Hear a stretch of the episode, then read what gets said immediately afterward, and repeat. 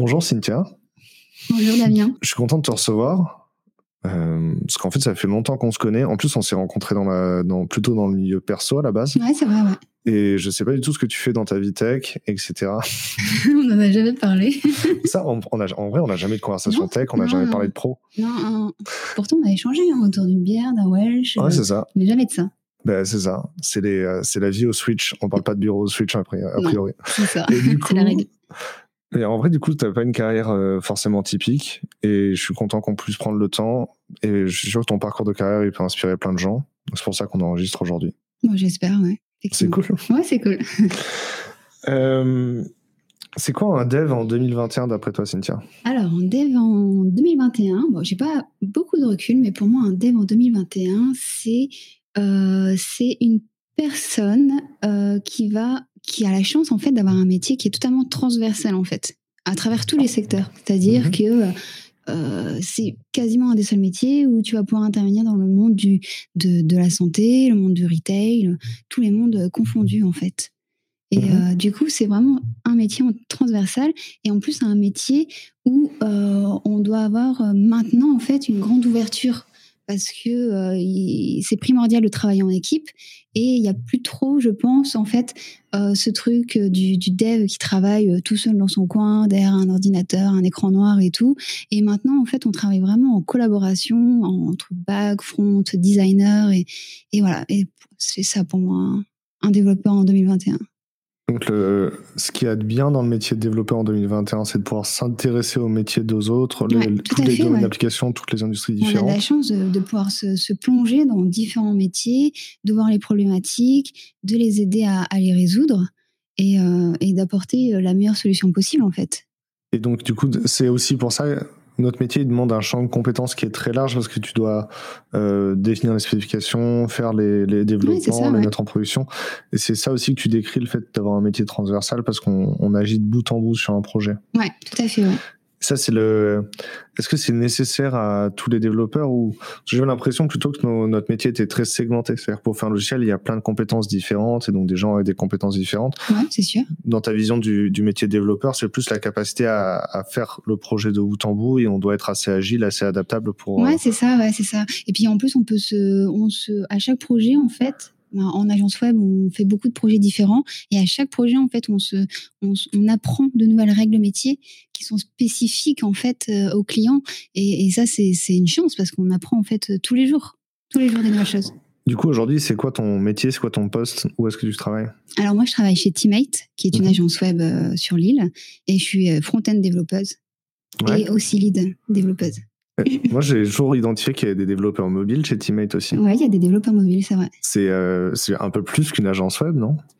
C'est, ouais, effectivement. C'est une agence web au sens large. Donc, effectivement, une, une agence euh, web app. C'est-à-dire qu'au final, vous prenez des projets euh, pour vos clients, parce que vous allez forcément avoir des clients qui viennent chez vous. L'expérience client, c'est d'aller chez Teammate pour faire des applications. Ouais, pas forcément, euh, vous n'avez pas forcément envoyé des gens en régie chez le client. Non, jamais en fait. Le client vient chez nous en fait avec euh, son, son idée, son projet, et en fait on l'accompagne dans la conception, dans dans, dans le fait de, de, de définir la V1, la V2, la MVP, et on l'accompagne comme ça pour euh, vraiment lui proposer la meilleure solution pour son besoin pour son problème et euh, que ce soit euh, une, une, application ou un site web, effectivement. Ouais, ça, à la fin, ça peut être une appli, mobile, un site web, peu importe. Peu importe, ouais. Et le client, c'est pas forcément en arrivant, il sait qu'il a un projet, des utilisateurs. Ouais, c'est ça. Vous allez construire avec lui. Ouais, tout à fait. Et du coup, tout ce métier-là, toi, tu as appris tout ça, de d'aller voir le client, de comprendre tout ça. Tu l'as appris chez Teammate ou tu l'as appris en formation ou tu l'as appris dans une expérience euh, J'ai appris chez Teammate. C'est ça. C'est quoi ton parcours de formation? En fait, euh, avant, j'étais infirmière de bloc opératoire. Mhm. Donc, euh, tout simplement, euh, j'adorais mon boulot. Très technique, avec beaucoup de, connaissances. J'adorais vraiment mon boulot. Et en fait, un jour, j'ai rencontré quelqu'un qui, qui codait, un informaticien. Et je voyais sur son terminal en train d'écrire du code et tout. ça m'a un peu éveillé ma curiosité. Et je dis, ah, bah, tu veux pas me montrer et tout et m'a montré euh, tout bêtement euh, le CLI, tu sais, pour se balader dans son dans son Finder les CD, les LS, tout ça. Ça m'a rendu dingue, quoi. Je suis ah, vas-y, montre-moi en plus, plus, plus, plus. Et voilà, il a fini par me montrer du React Native. Donc j'ai commencé avec du React Native toute seule à apprendre mhm. avec la doc. et, euh, et, voilà, et en fait ça m'a vraiment passionné, euh, gros coup de foudre, j'ai adoré ça, cette création, cette, cette magie, tu vois, de taper des, des, lignes de code et ça, ça fait, enfin c'est bête, mais ça fait des pixels, des, des traits et tout. C'est vraiment, ça m'a passionné. J'ai commencé à faire des conférences en fait, des meet-up. Mhm. où euh, j'y suis allée, je comprenais rien. Hein. C'est bon, j'avais pas de, de, connaissances de connaissances métiers assez approfondies, donc euh, j'y allais, mais bon, euh, j'apprenais des nouvelles choses petit à petit. Tu vois, chaque petite euh, chaque petite victoire est là. J'ai rencontré pas mal de gens qui qui m'ont beaucoup encouragé. C'était très bienveillant. On me disait bah vas-y, il faut que tu y ailles, il faut que tu te reconvertis et tout. Moi, je pensais pas vraiment encore. Pour l'instant, c'était vraiment qu'une passion, quoi. Mmh et puis, euh, de rencontre en rencontre, tout simplement, j'ai euh, je suis tombée sur euh, l'ancien CTO de Teammate. Thomas? Oui, Thomas. qui, si vous voulez chercher sur LinkedIn, c'est Thomas Blumenfield. Je l'ai bien prononcé, tu crois C'est ça, ouais, je pense. Et du coup, on allait boire une bière ensemble. Et je lui ai raconté et tout. Et il m'a dit, bah écoute, c'est simple. nous, on a, un, on a un développeur chez nous qui était pilote d'avion avant et qui a fait une reconversion et tout, euh, je pense que ça peut être intéressant pour toi et tout. Je vais t'arranger un entretien avec lui et puis bon, voilà. Et là j'y vais et ok, bah il était là effectivement, euh, le, pilote l'ancien pilote de ligne Henri et il il me, il me, il me, comment on dit déjà, il m'accueille avec Teddy, un designer, mais en mode euh, entretien embauche. Alors, j'étais pas du tout préparée. Moi, je voulais juste euh, avoir une, euh, avoir une expérience pour voir. Bah, c'était euh, pas anodin, quoi. Et il m'accueille en mode entretien embauche et tout. Bah, qu'est-ce que tu fais Raconte-nous un peu tout ça. Et, bon, j'y suis allée, quoi. et, en fait, je parlais tout simplement avec passion. Mm-hmm. Et parce que j'étais carrément emballée, je leur ai montré, j'avais fait un bot Telegram sur les crypto-monnaies, tout ça. Et euh, j'étais tellement emballée qu'à la fin, le soir même, ils m'ont proposé un contrat. Et enfin, ça s'est fait tellement mm. euh, naturellement que je me suis dit, bah, c'est le destin, quoi. Faut y aller. En vrai, Henri, je vois qui c'est, mais je savais pas qu'il était pilote de ligne avant. Ouais. Il a fait, les études pour. Mais euh, il a fait les études pour, d'accord. Je comprends. Du coup, tu es à l'entretien, donc tu n'as même pas eu besoin de faire une formation de reconversion. Tu, on t'a proposé un poste, c'est une grande rencontre. Ouais, c'est ça, tout simplement. Est-ce que donc le fait d'être allé à des meet-ups, ça t'a permis d'avoir euh, de rencontrer des gens, de continuer à apprendre, à avoir de la bienveillance? Est-ce que tu as, montré des projets perso et tu as mentionné un bot en crypto? Ouais, un bot en crypto-monnaie. J'avais fait une petite application React Native. C'était juste un sampler euh, vidéo en fait où tu enregistrais des vidéos pendant tes soirées et tu pouvais les rejouer et tout. Mais, euh, mais ouais, tout simplement ça. React Native, c'est rigolo quand même. C'est vraiment agréable. Encore plus maintenant qu'avant. Hein. C'est maintenant qu'il y a Expo, tout ça. La couche Expo, c'est vraiment un plaisir. Les, premières fois que tu as fait des React Native, il y avait Expo déjà ou pas? Non. Du coup, en vrai, c'était hardcore de démarrer un projet React Native sans Expo. en fait, c'est parce que tu avais, euh, avais le, la partie iOS, en fait. Tu pouvais carrément les coder dans, dans l'iOS et dans l'Android. Et maintenant, tu n'as plus tout ça, en fait. Ouais, tout est dans euh, Expo. Ouais. Ouais, bah, j'imagine que ça doit être bien, parce qu'effectivement, avant, il fallait maîtriser iOS et Android ah, pour arriver à mettre en prod. Des, des erreurs euh, de bundle, tout ça. De Gradle. oui, les erreurs Gradle. Et en plus, c'est vrai que le React Native, il te, met un bel écran rouge dès que tu fais une bêtise. Hein. Ouais, clairement. Et tu sais pas pourquoi.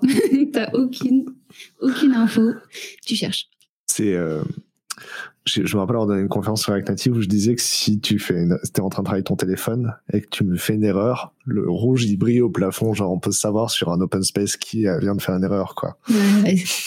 c'est hyper frustrant euh, les gens qui passent à côté de toi qui disent ah, c'est rouge. Donc le, fait d'avoir fait des projets perso et le fait d'aller dans des meet pour apprendre, ça t'a permis de développer la considération suffisante pour qu'ils te proposent un poste. Ouais. Est-ce que tu penses que tu aurais pu trouver si tu avais cherché activement et sérieusement un poste, est-ce que tu avais déjà décidé de prendre un poste dans le dev avant qu'ils t'en proposent un ou pas? Euh, Oui, j'avais commencé en fait à vraiment à entrevoir la chose. Et donc, j'avais rencontré une autre boîte euh, sur, euh, sur euh, sur Euratech aussi, mais pareil, qui c'est pas moi qui, était, qui avait qui avait été vers eux, en fait, c'est eux qui étaient qui m'ont envoyé un message sur Twitter.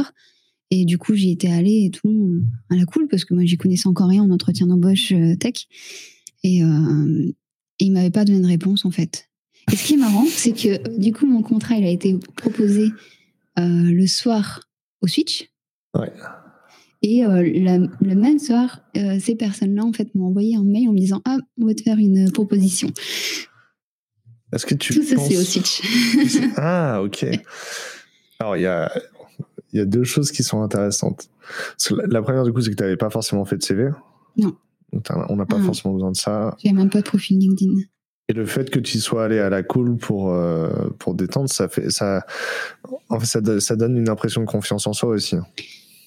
Ouais, c'est sûr. mais c'est juste que j'avais pas d'expérience. Donc, euh, je me disais, au final, toute expérience, c'est bonne à prendre. Ça va me faire grandir, ça va me permettre de construire aussi. Donc, euh, vaut mieux y aller, même si je sais pas à quoi m'attendre, plutôt que de pas y aller et de m'imaginer des trucs, quoi. Tu, tu m'as pas parlé de syndrome de l'imposteur en off avant j'ai un gros syndrome de l'imposteur. Mais et du coup, en fait, il s'est pas du tout exprimé dans ces entretiens-là. Bah non, pas encore en fait. Mon syndrome de l'imposteur, il est arrivé un peu plus tard en fait, parce que là, au final, euh, j'étais pas, euh, j'avais pas d'expérience.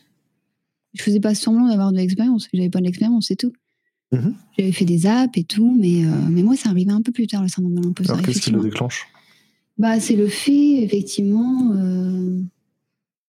c'est le un peu plus tard, effectivement, quand j'ai commencé à rencontrer d'autres devs et tout, et que j'étais une dev là, parce que j'avais un contrat de travail en tant que dev, et euh, c'était le fait d'être face à des gens qui qui sont très sûrs d'eux, qui, qui savent exactement euh, quelle technologie est bonne, quelle technologie est, beaucoup moins bonne, et euh, et ça c'était difficile de se retrouver face à des gens tellement sûrs de soi en fait.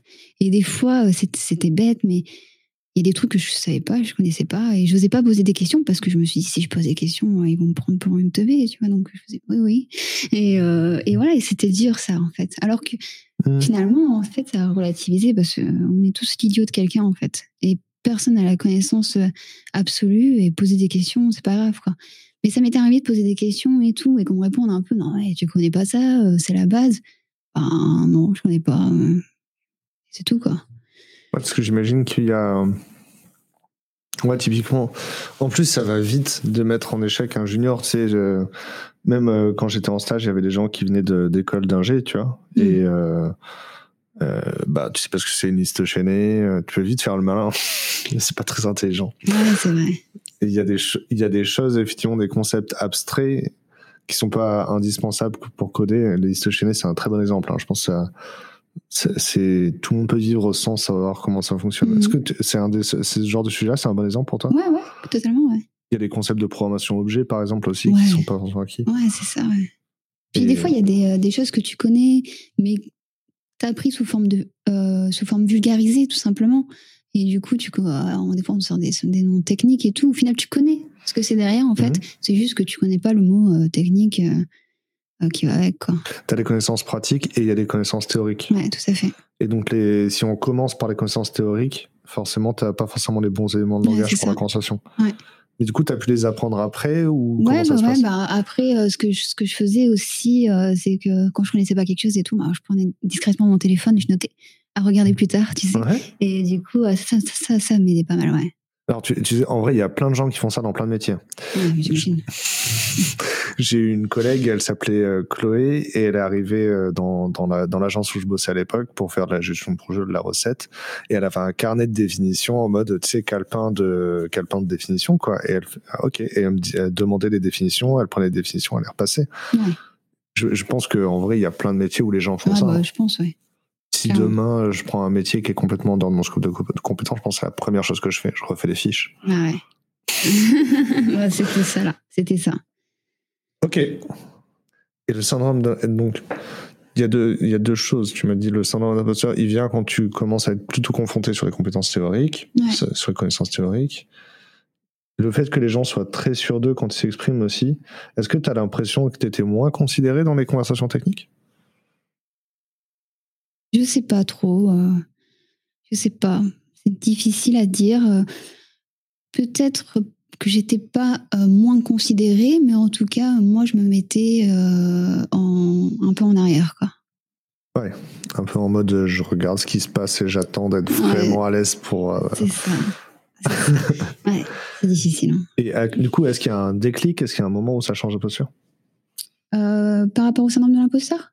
Ouais, ou même De, posture dans la conversation bah, En fait, ce qui m'a aidé, à être un peu plus à l'aise, mine de rien, c'est de euh, savoir vulgariser euh, ce que je veux exprimer en langage informatique. Ça, ça m'a vraiment aidé à, me, à sortir du syndrome de l'imposteur, même si je pense que j'y suis encore un peu. Et, mhm. euh, mais sinon, je sais pas trop s'il y a eu un déclic ou pas. Je pense, oui, je pense. Il y a un peut-être l'alcool. bah non, mais si. C'est-à-dire que L'alcool, c'est peut-être un mauvais exemple, mais le fait de créer une relation hein, en dehors de la relation pro, forcément, ça te permet d'être à l'aise pour. Euh, oui, c'est vrai, c'est vrai, tout à fait. du coup, tu oses plus poser des questions, euh, montrer que tu connais pas les choses et tout, alors que quand on est dans des meet-up où euh, les gens. pour eux, c'est tellement évident en fait qu'ils se rendent pas compte que que ça peut pas ne pas être ça peut ne pas être évident pour quelqu'un d'autre, tout simplement. Ouais. Je réfléchis en même temps. Ok. En plus, ouais, les, les certitudes. Est-ce que du coup, tu gardes aujourd'hui encore cette capacité à expérimenter qu'ont pas forcément les gens avec une formation traditionnelle Oui. je pense que en fait, je suis curieuse de nature en fait, et euh, effectivement, j'essaye de, de, toujours être ouverte à un, peu tout, à essayer les, nouvelles choses et ne pas être fermée en fait. Après, c'est difficile comme on disait un peu avant, des fois on est tellement dans nos, euh, dans nos habitudes mhm. que sans le vouloir, en fait, on se ferme. On se ferme à les choses qui changent, les choses nouvelles, tout ça. Et, c'est vrai que des fois, moi aussi, je suis comme ça. Et je me reprends en me disant, ah, attends, euh, là, il faut, faut être un peu plus ouvert d'esprit, euh, essayer des nouvelles choses et tout. Et, et voilà. C'est vrai que en fait, tu vois, par exemple, sur les QCM de Will of Devs, les... il y a une certaine frustration parce que les juniors peuvent faire des bons scores et les seniors font pas nécessairement des bons scores. D'accord. Parce que les... c'est des tests de connaissances sur un sujet précis. Donc, tu imagines un test de connaissances sur React. Si tu veux avoir le meilleur score, il faut que tu aies une connaissance vraiment exhaustive de React. Et si tu viens de faire une formation ou si tu viens de manger la doc de A à Z, tu vas forcément avoir un meilleur score. Alors que si tu fais du React depuis 4 ou 5 ans, en fait, en pratique, ton cerveau, il a retenu que ce qui lui est utile au quotidien. Ouais, tout à fait. Et du coup, c'est normal que tu aies un moins bon score. Tu n'auras pas zéro, tu vois, mais si tu n'arrives pas à avoir 20 sur 20, c'est normal, tu vois. Ouais. Et c'est, une frustration. Ah ouais, ouais, j'imagine, ouais, j'imagine. Et c'est donc c'est pas nécessairement le parcours de formation ou le profil des gens, c'est vraiment un phénomène de seniorité. Plus on est senior, plus on a tendance à faire des choses simples sur lesquelles on est sûr. Et c'est le syndrome de l'ouvrier qui a qu'un marteau dans sa trousse à outils. C'est son marteau préféré. Il va tout faire avec. Ouais, c'est ça. quand t'es junior, t'as pas de marteau, tu utilises un peu tous les outils, tu vois. Mmh. Ouais, c'est vrai. Ok, c'est quelque chose qui, qui, te paraît cohérent, ce que je décris là. Ouais, carrément. Euh... Teammate, c'est quoi comme entreprise euh, Qu'est-ce qui, Qu'est-ce qui te plaît dans l'entreprise Teammate aujourd'hui? En plus, tu m'as dit que tu avais une promotion, tu étais devenu lead dev front, c'est ça? Ouais, c'est ça, tout à fait. Qu'est-ce qui change pour que tu sois lead dev front? Et puis ça veut dire que tu as envie de rester longtemps chez Teammate. Donc qu'est-ce qui te plaît chez Teammate Tu peux commencer par une question. deux, je suis désolé.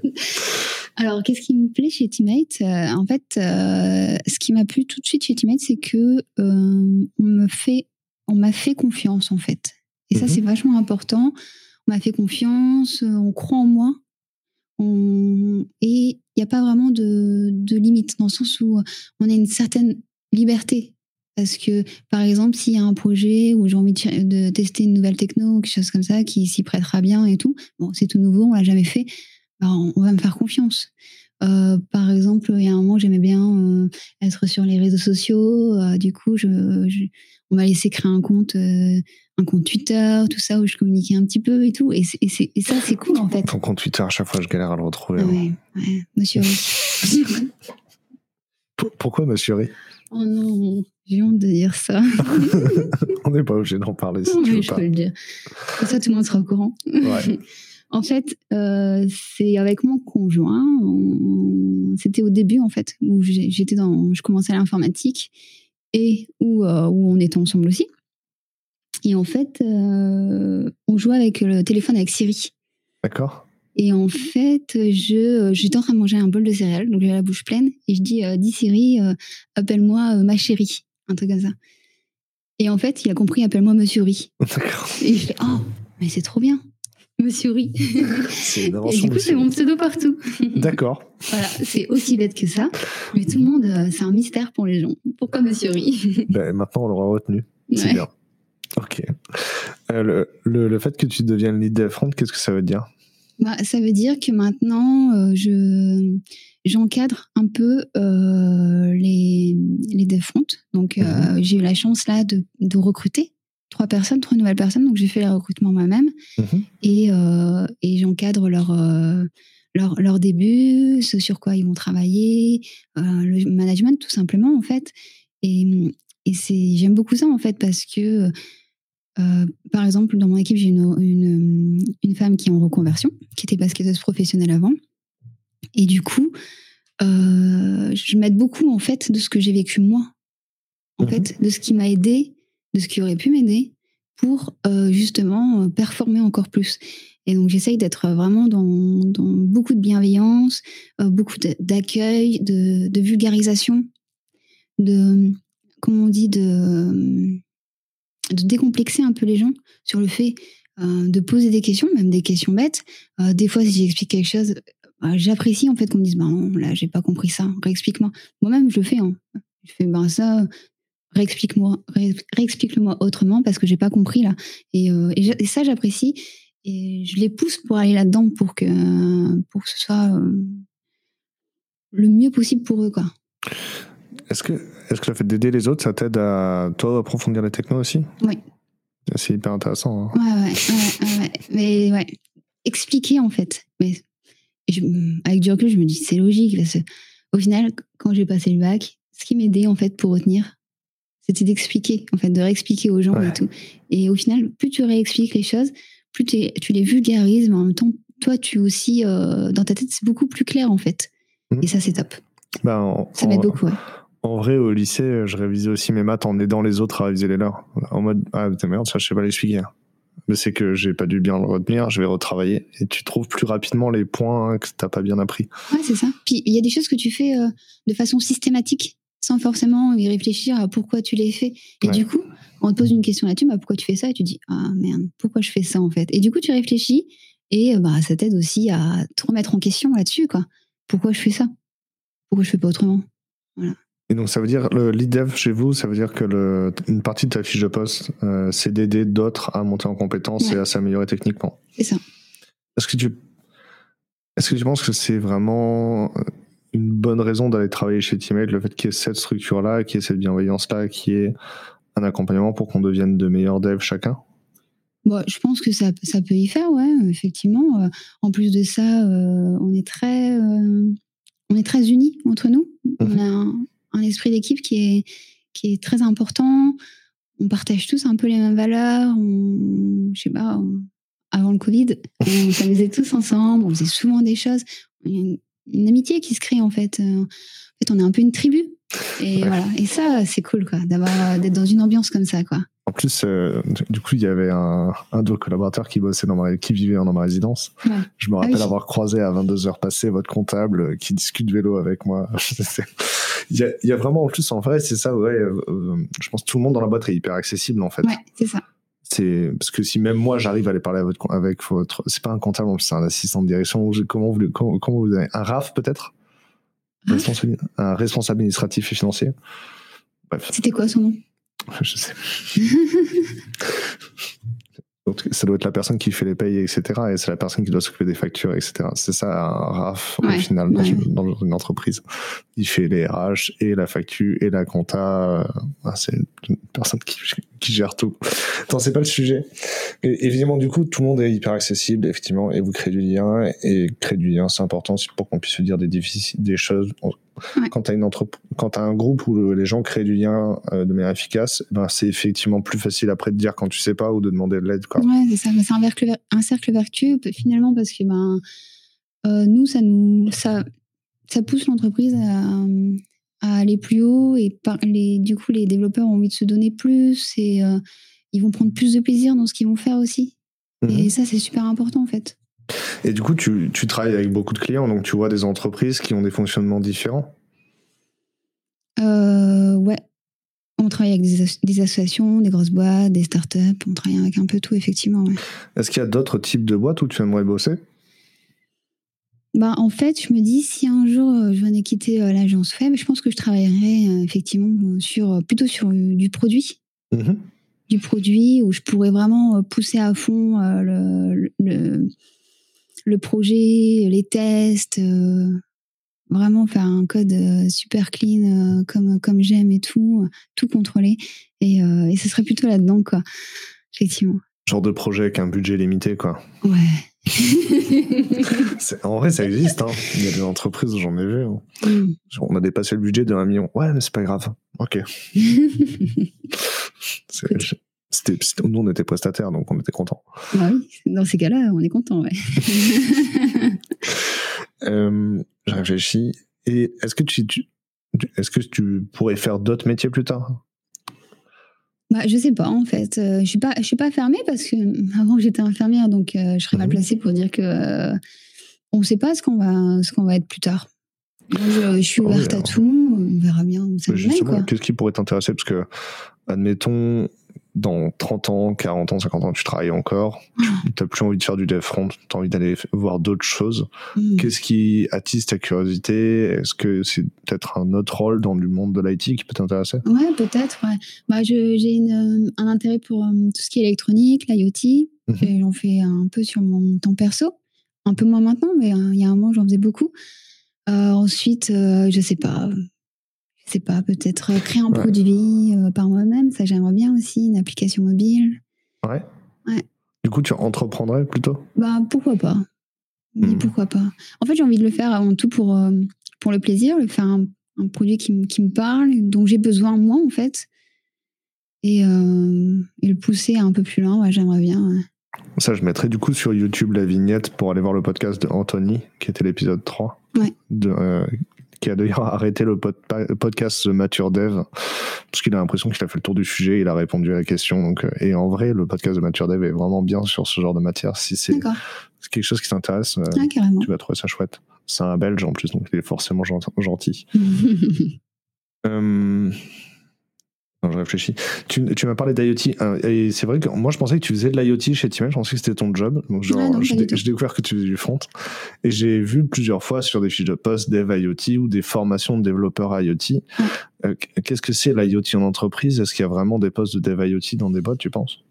Bah, je pense que j'ai pas assez de, de, recul sur toutes euh, les boîtes, effectivement, pour savoir ça. Mais, mais je sais pas ce que c'est qu'un dev IoT. Est-ce que ce serait un, dev qui tu me sers du café, tu peux y aller. Est-ce que ce serait un dev qui, euh, qui euh, prendrait une solution, qui, prend, qui prendrait une problématique en, avec une, un objet connecté, développer un objet connecté Je pense que je l'ai fini, hein, il y en a plus. Ok. Euh, je sais pas, c'est complexe. Euh. Est-ce que ça existe vraiment? Pour l'instant, j'en ai encore jamais vu. Quoi. Bah, dans les... Avec le bureau, on est là maintenant. Mm. Il y a un dev de Carnot qui est souvent en bas, dehors, en train de bosser avec un laptop. Euh, je sais pas ce qu'il fait. Peut-être qu'il fait des ESP. Ou, Pourrait lui euh, demander. J'ai vraiment eu envie d'aller le voir et lui dire eh, Tu fais quoi, quoi? Je suis même pas sûr qu'il bosse pour Carnot en vrai. Hein. Ah ouais? Bah ouais. Mais je me suis dit, dans le bâtiment, il y a Way Connect où ils ont des objets connectés aussi. Ah bah, c'est ça, ouais. Je sais pas si. Faire une étude. En plus, il avait vraiment, tu sais, la. Je sais plus comment ça s'appelle, la la, planche en plastique où tu bosses les condos comme ça, tac, tac, tac. Tu mhm. peux tous les, les, enlever, les réenlever. Vraiment le banc de test, quoi, que tu utilises en Electronic 101. Donc, euh, tu es vraiment en train de faire, d'être en train de tester un montage euh, électronique euh, basique, quoi. Ouais. Parce que c'était même pas un. Parce que tu sais, quand tu reçois un microcontrôleur ou quelque chose comme ça, il y a toujours une planche de test avec mhm. pour pouvoir brancher ton programmateur, ton ISP. Ouais. Et là, c'était pas le cas. C'était genre, il avait vraiment genre ah une, une planche en plastique la, planche de test de montage, quoi. la dernière fois sur Ratech, j'ai croisé des mecs qui étaient en train de tester un skateboard connecté. Mm-hmm. Et peut-être que c'était un développeur IoT. Hein. C'est vrai qu'il y a beaucoup de skateurs et il y a un skater dans le bâtiment aussi. Peut-être que c'est ça. Ouais, peut-être. J'ai déjà il était connecté avec une application et tout, donc je sais pas trop à quoi ça servait, mais. Mais j'ai déjà mis des capteurs dans un skateboard. Tu peux mesurer l'accéléromètre, etc., le gyroscope, et essayer de reconnaître la ficture. Mais j'étais impressionné. Un skateboard, ça prend plus... Nous, on avait un 2G, 8G en accéléromètre. Un skateboard, ça prend 15 à 20 G sur la figure de base qui est le holly. Ah ouais donc du coup, ça demande des capteurs hyper complexes. à l'époque, on avait regardé un autre objet qui avait des capteurs, c'était la batte de baseball, et elle avait un capteur 200G. Ah ouais. Mais euh, on fait, on, le matériel subit des contraintes assez incroyables. J'étais très surpris. Bref, qu'est-ce que c'est le futur de l'IT Qu'est-ce qui va changer dans l'IT Est-ce que c'est des technos, des outils, des entreprises qui n'existent pas encore, qui vont exister? Je sais pas, moi, Hum, pour moi, c'est surtout humainement que ça va changer. Mhm. Je pense qu'il y aura vraiment de, de plus en plus de, de, femmes dans le dans, dans, dans l'IT et je, l'espère. Mhm. Euh, parce que euh, je pense qu'il commence à avoir une question en fait avec euh, les stéréotypes un peu du dev. Le dev barbu, avec les cheveux longs. Tu sais que je suis obligé de la garder les cheveux longs. non mais en fait, tu sais, c'est arrivé une fois que j'avais pitché, j'avais mis une chemise blanche, etc. parce que c'était une grande agence de communication. T'as pas reconnu? Et à la fin du pitch, le, mec me dit Ok, mais Damien, pourquoi euh, tu te lances sur le marché des devs? C'est pas forcément le marché le plus intéressant et tout. J'ai jamais besoin d'expliquer dans mon pitch pourquoi moi, en tant que développeur, je me lance sur le marché des développeurs. Ah si je me coupe les cheveux et que je mets des chemises blanches, les gens ils comprennent plus et le storytelling il marche pas. Ah Donc en vrai, euh, je suis condamné à garder ma barbe et mes cheveux longs. Mais à cause de stéréotypes que j'aimerais bien casser aussi, donc allons-y. mais je pense que c'est en cours. Hein. Je pense que c'est en cours euh, parce que ben on n'a plus cette, cette image-là du dev qui mange des pizzas sur son ordinateur et qui boit du coca. Mm. C'est l'image que j'avais avant. non, mais en plus, c'est hyper réductrice. Totalement, totalement. Parce que souvent, ce qui va avec cette image-là, c'est euh, les devs, ils savent pas communiquer, euh, c'est des nerds, c'est des geeks qui disent tout en nom. Un social total et tout, ouais. ouais. carrément, ouais, tout à fait. Du coup, ça rend un peu le métier beaucoup moins austère, en fait. Mm-hmm. Et, euh, il y a aussi, je pense, euh, bah, une grosse augmentation du féminisme en ce moment, ça c'est clair. Mhm. Et euh, je pense que euh, il y a, tu sais, cette impression de d'avoir des métiers d'hommes et des métiers de femmes. Mhm. Comme on avait avant, en fait, c'est en train totalement de, de, de, de, se casser parce que même du côté de, des infirmières, en fait, effectivement, on dit toujours les infirmières, mais tu as vraiment de plus en plus d'hommes. Hein, de plus en plus d'hommes. Même chez les sages-femmes, les mailloticiens. Ouais. Ouais, tout à fait, ouais. Et euh, c'est en train de se briser, en fait, ça. Et ça, c'est cool. Plus trop limite. C'est pas encore tout à fait fait. Il y a encore un gros travail, hein. ça, c'est, ça, c'est clair. Hein. Mais, euh, mais c'est encore, ouais. Qu'est-ce que. En fait, quand, euh, quand j'ai des conversations autour de, la représentativité de la femme dans la, dans la tech ou des femmes de la tech, ou voir d'autres sujets dans la diversité, il y a toujours euh, plusieurs étages de la fusée. Il y a à l'école, mm. euh, au lycée, en formation, etc., en entreprise. Qu'est-ce que tu voudrais changer pour améliorer la représentation des femmes dans la tech? Hmm, c'est complexe parce qu'il n'y a, a, pas de solution toute faite en fait. Mais qu'est-ce que je voudrais changer? Qu'est-ce qu'on peut faire pour agir? Hmm. Être plus ouvert, moins austère encore je dirais euh, encourager aussi euh, les femmes. J'ai vu qu'il y avait des, des meet-up qui se faisaient où il y avait que des femmes qui intervenaient et tout. Ça, c'est très bien parce que du coup, ça montre aussi qu'il y a beaucoup de femmes. Mm. Et, euh, et, ça montre que le, métier est ouvert, on peut s'en sortir. Mais aussi, il faut changer un peu, un peu l'approche, en fait, qu'on peut avoir envers les femmes développeuses. les développeuses, tout simplement. Et, euh, et euh, moi, ça m'est arrivé de m'être euh, fait approcher en me disant ah ben, on recherche, on recherche une femme et, et tu fais du React. Tu fais du React, on fait du React. Nous, on fait du React, il n'y a pas de femme et on voudrait avoir. nous, on l'a fait aussi chez We Love. Enfin, moi, à un moment, j'ai dit, et c'était pas un poste en particulier, j'ai dit, on peut pas juste être 10 hommes, donc il y aura forcément une femme dans les prochains recrutements. Mm. C'est l'espace qu'on était pied au mur, tu vois. C'est, fallait qu'on fasse quelque chose. Après, pour autant, on n'a pas approché des femmes en disant il faut qu'on recrute une femme, du coup, est-ce que tu veux venir en entretien ouais. La discrimination positive, le truc qui est gênant quand on t'approche comme ça, c'est que tu as l'impression qu'on a été réducteur envers tes compétences. c'est ça, ouais. C'est ça. C'est d'être euh, le fait d'être euh, d'être approché juste pour ton sexe, c'est pas forcément parce que euh, tu as fait un super projet ou tu as des compétences en React. Et ça, c'est, c'est, ça fait mal quand même. Mm. Après, ils auraient vérifié quand même après si tu avais les compétences, je J'espère. ça m'est arrivé effectivement aussi de, devoir chercher des, euh, des, des, speakers pour un événement, euh, un gros événement tech et d'avoir à approcher, on se dit, parce qu'en fait, ce qui se passe, c'est que comme sur la majorité des événements, les speakers sont tous des hommes, bah en fait, très rapidement, tu trouves que des idées d'hommes à approcher, et quand tu approches des speakers, il faut qu'ils aient l'habitude de prendre la parole en public, parce que sinon, ils n'ont pas envie, et ça mm. prend beaucoup de travail de les, euh, de les aider. Et euh, même en approchant des femmes, du coup, on dit on est prêt à les former, on est prêt à les aider, etc. En approchant des femmes, la majorité nous disait, ben non, moi, j'ai pas l'habitude, j'ai pas envie, c'est un trompe de l'imposteur qui revient à fond. Et euh, c'est hyper compliqué de pas avoir l'argument en mode non mais nous on veut faire l'effort pour qu'il y ait plus de femmes dans la tech et c'est compliqué. Qu'est-ce c'est quoi ta recommandation? Comment on fait? Ouais, bah, si je vais essayer de me mettre dans, la posture de ces femmes-là, et effectivement, moi, le truc qui, qui, me bloquerait et qui, qui ferait que j'aurais du mal à faire un, une conférence, c'est euh, effectivement euh, si tu es une seule femme et qu'il y a 15 hommes qui passent pendant la conférence, on est d'accord que 16 talks dans une conférence, c'est quand même beaucoup. Mais euh, ça peut être perturbant, surtout que, que le, métier est représenté euh, quasiment intégralement par des hommes pour l'instant. Et que c'est vrai que moi, ce qui me bloquerait, c'est effectivement tous ces, tous ces hommes qui savent exactement euh, ce qui est bon, ce qui est pas bon. Et, et je sais pas, peut-être qu'en tant que femme, on doute plus des choses et. Non, mais après, c'est On remet plus en question peut-être et on remet plus en question les choses et. Mais il faut imaginer déjà que dans, tout, dans tous, nos, tous nos parcours à tous les deux, tu vois. Comme moi, je suis un homme, dès que j'ai dit que je voulais faire la tech, on m'a dit que c'était une bonne idée, tu vois. Alors toi, à chaque fois que tu as dit que tu voulais être infirmière, on t'a dit que c'était une bonne idée. Bah, on m'a poussé là-dedans. c'est ça. J'ai adoré ça, hein, mais on m'a poussé un peu là-dedans. Et donc, c'est force, c'est évident qu'à la fin, le syndrome de l'imposteur, il est un petit peu plus fort si on te demande de prendre la parole à une conférence tech. Sûr, mais enfin, faut bien voir que la, la majorité des speakers ont pas attendu d'être des experts pour prendre la parole sur la scène. Je, prenais la parole alors que j'étais tout jeune, mais je prenais la parole sur des sujets qui étaient un peu nouveaux. Tu vois, donc on n'avait pas besoin d'une grosse expertise et personne d'autre avec une expertise, tu vois. Et euh, les hommes attendent, attendent pas d'être seniors pour prendre la parole sur des scènes.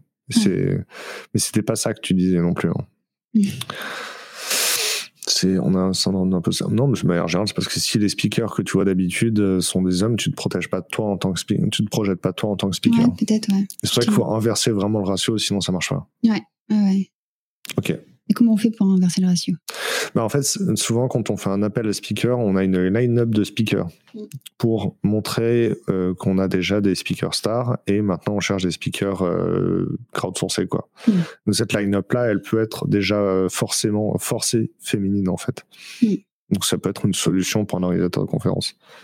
C'est vrai que je suis déjà allé à une conférence en Italie où euh, sur place, en fait, ils étaient très vénères parce que euh, Intel avait retiré son sponsorship à la dernière minute. Et les organisateurs, ils, ils, crachaient sur Intel salement. Mais la réalité, c'est que Intel, ils ont mis dans leur convention dès le début et ils l'ont exprimé publiquement que s'il n'y avait pas au moins une femme speaker sur une conférence, ils retiraient leur sponsoring à la dernière minute et ils versaient pas d'argent. Ah. Et ils ont, c'est en Italie, donc ils ont réussi à inviter 40, inviter 40 speakers et aucune femme, tu vois. Moi, ça me choque autant, en fait, tu vois. Genre, c'est pas possible de trouver 40 speakers et qu'il y ait zéro femme. Bah ouais, ouais, ouais, c'est. Bah pourtant, il y en a. Hein. Il y a de plus en plus de. Et ça aussi, je pense qu'il va aussi euh, attirer les femmes et faire aussi que les, les femmes aient plus. Euh, se sont plus légitimes à prendre la parole. C'est aussi euh, ces, ces, superstars, euh, ces super devs, en fait, euh, femmes qui interviennent comme Cassidy Williams, qui est juste excellente et géniale, et qui donne envie aussi de faire des confs aussi bien qu'elle. Et, et ça aussi, d'avoir des profils inspirants, en fait, femmes, ça va aussi aider, je pense. Des rôles modèles Ouais, ouais. C'est dans l'enseignement, on le retrouve aussi, hein, parce que dans, dans l'enseignement, il y a très peu de femmes qui enseignent la tech, tu vois. Mm. Les, même les safe zones, euh, les, les safe zones où il y a des femmes qui, euh, qui apprennent le, le, la tech, c'est souvent des hommes les mentors. Mais en vrai, le problème, il sera résolu le jour où les femmes seront mentors des hommes, quoi, et pas l'inverse. Ouais, c'est vrai. Faut changer par le haut de la pyramide. Ok. Donc on a réfléchi au sujet ce qui va changer, c'est ça, et ce qui va changer, c'est ça, c'est plus de diversité. Ouais, et puis je pense aussi le nombre de reconversions. Ouais. Je pense que ça, c'est en train de, de, de, bien changer, parce qu'il va en avoir de plus en plus, parce que c'est sociétal maintenant. Plus personne n'a envie de faire euh, le même métier toute sa vie. Mm-hmm. Et en plus, euh, c'est un des seuls métiers qu'on peut faire. Euh, ben, un des seuls métiers, je sais pas. Mais c'est un, un, métier en tout cas qu'on peut faire sans forcément avoir de diplôme. Mhm. ou en faisant des bootcamps ou des choses comme ça. Donc ça, effectivement, ça, ça encourage vachement. Et, euh, et ça, c'est un gros paradoxe en fait, parce que le, monde de la tech, c'est un, il est de plus en plus complexe, parce que tu as de plus en plus de techno, de plus en plus de langage, et de plus en plus complet aussi. Mais il est de plus en plus accessible aussi en fait. Parce que grâce à toutes, euh, toutes les formations, les bootcamps, euh, les écoles, c'est vrai qu'avant, on disait que, quand j'étais en stage de troisième, par exemple, on disait l'informatique mène à tous les métiers. C'est-à-dire, souvent, les gens se commençaient dans plein de métiers, mais il fallait quand même avoir un BTS info ou euh, une formation initiale en informatique. Et maintenant, la vérité, c'est qu'aussi tous les métiers mènent à l'informatique. Parce que le meilleur développeur dans une société comptable, ce sera un développeur qui a fait une reconversion après avoir été comptable avant, parce qu'il va comprendre le produit mieux que les autres, etc. Et c'est cette richesse, cette diversité est nécessaire. Ok, c'est cool. Euh, toi, quand tu as changé de poste dans ta carrière, est-ce que tu as eu. Ouais, quand tu nous l'as raconté, on a l'impression que tu n'avais aucune angoisse, aucune stress. Oui, mais j'étais quand même très angoissée. Mais comme je disais, euh, en fait, pour moi, je ne sais pas si j'étais chanceuse ou pas, mais euh, les choses se sont fait tellement naturellement que j'ai pas eu trop de questions à me poser, en fait. Mhm. Jamais je me suis dit euh, qu'est-ce que je fais, je choisis d'être. En fait, je, me suis simplement laissé laissé porter en fait. Mhm. Et euh, c'est vrai que le fait d'avoir fait plein de rencontres, on m'encourage vachement et tout. C'est vrai que c'est pas facile. Après, j'ai beaucoup douté. Hein. Après, quand j'ai fait ma reconversion, quand j'ai commencé à travailler en tant que dev, j'ai énormément douté. Hein. Et puis en plus, c'est hyper frustrant parce que euh, moi, j'apprenais, je, faisais des nouveaux trucs, ça me paraissait tellement énorme ce que je faisais. Mhm. Et je montrais ça aux gens, je disais, oh, regardez ce que j'ai fait. Et je me faisais, ouais, ouais.